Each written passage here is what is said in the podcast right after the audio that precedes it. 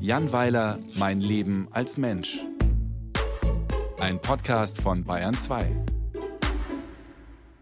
Ein Moment für die Ewigkeit. Wenn noch einmal irgendwer das Wort Lichtgestalt verwendet, wenn es um Franz Beckenbauer geht, drehe ich blutgrätschend durch. Mir kommt es vor, als sei dieser Begriff erst für Beckenbauer erfunden worden. Man könnte doch auch mal zwischendurch ein anderes Wort gebrauchen. Als Synonyme für Lichtgestalt bieten sich an Galionsfigur, Heilsbringer, Hoffnungsträger, Idol, Mythos, Säulenheiliger sowie Vorbild. Die frühere Nummer 5 des FC Bayern ist demnach eine Mischung aus Jesus, Mahatma Gandhi, James Dean und Dolly Buster. Das muss man erst mal schaffen. In diesen Tagen berichten die Medien jedenfalls im Wesentlichen vom Bauernaufstand und von Beckenbauers Himmelfahrt, und die meisten Deutschen können von sich sagen, dass sie von mindestens einem Ereignis persönlich betroffen sind. Ich auch, denn Natürlich bin ich Franz Beckenbauer einmal begegnet. Das sind sehr viele Menschen, denn er war in den vergangenen 60 Jahren enorm viel unterwegs in der Öffentlichkeit und da bleibt so etwas nicht aus.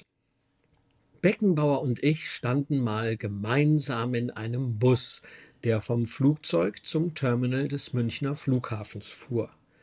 Das ist gut 20 Jahre her. Sämtlichen Passagieren war bewusst, dass sie mit dem Kaiser fahren durften, und jeder Einzelne wird später zu Hause davon erzählt haben. Ich stand zufällig direkt neben ihm, und Beckenbauer erwiderte jedes schüchterne Nicken der Mitreisenden mit einem freundlichen Lächeln. Ich glaube, es war für ihn schön, der berühmteste Deutsche der Welt zu sein. Vermutlich hätte er sich auf dem Rollfeld abholen lassen können, aber er fuhr lieber in diesem knallvollen Bus, der ewig unterwegs war. Wie die meisten Menschen, die starstruck neben einem Superpromi stehen, überlegte ich mir, ob ich ihn ansprechen sollte. Wobei sich da immer die Frage stellt, wofür das gut sein soll. Wirklich anregende Gespräche sind nicht zu erwarten. Und Formeln für den Weltfrieden oder ein bahnbrechendes Softdrink-Rezept auch nicht. Ich hätte ihm erzählen können, dass die WM 1974 das erste Großereignis war, an das ich mich aktiv erinnern kann und dass es für mich fest mit seinem Gesicht verknüpft ist. Oder dass wir als Kinder versucht haben, ihn und seine Eleganz auf dem Platz zu imitieren und wie wir daran scheiterten. Man kann nämlich den Ball nur stolz erhobenen Hauptes übers Feld treiben, wenn man seinen Füßen blind vertraut sonst schaut man immer nach unten und sieht doof aus. Naja, so etwas hätte ich zu ihm sagen können, aber das hat er zehntausend Mal in seinem Leben gehört. Etwas Originelleres fiel mir nicht ein. Und ich wollte ihn auch nicht stören. Ein Mann, der hinter mir stand, hatte wohl ebenfalls länger nachgedacht, wenn auch nicht lange genug, und sagte deshalb zu Beckenbauer einen dämlichen, in seiner Hilflosigkeit aber auch rührenden Satz. Er fragte ihn Na, wo haben Sie denn den Elber gelassen? Damals spielte Giovanni Elber noch für Bayern.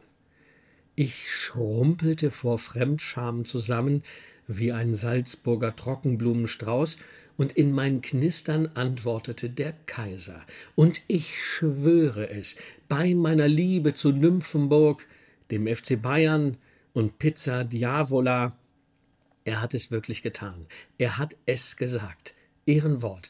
Er wandte sich dem Mann hinter mir zu und sagte über meine Schulter hinweg Ja gut, äh, ich freute mich wahnsinnig.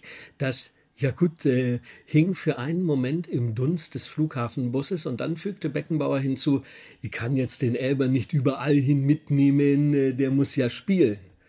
Und es war als sei der Mann gesalbt, geheilt, gesegnet und geadelt worden. Jedenfalls antwortete er äh, ja, klar, verstehe, logisch, können Sie nicht. Franz nickte, lächelte versonnen und sah dann für den Rest der Fahrt durch seine leicht blau getönten Brillengläser auf das Rollfeld. Niemand sonst sprach ihn an.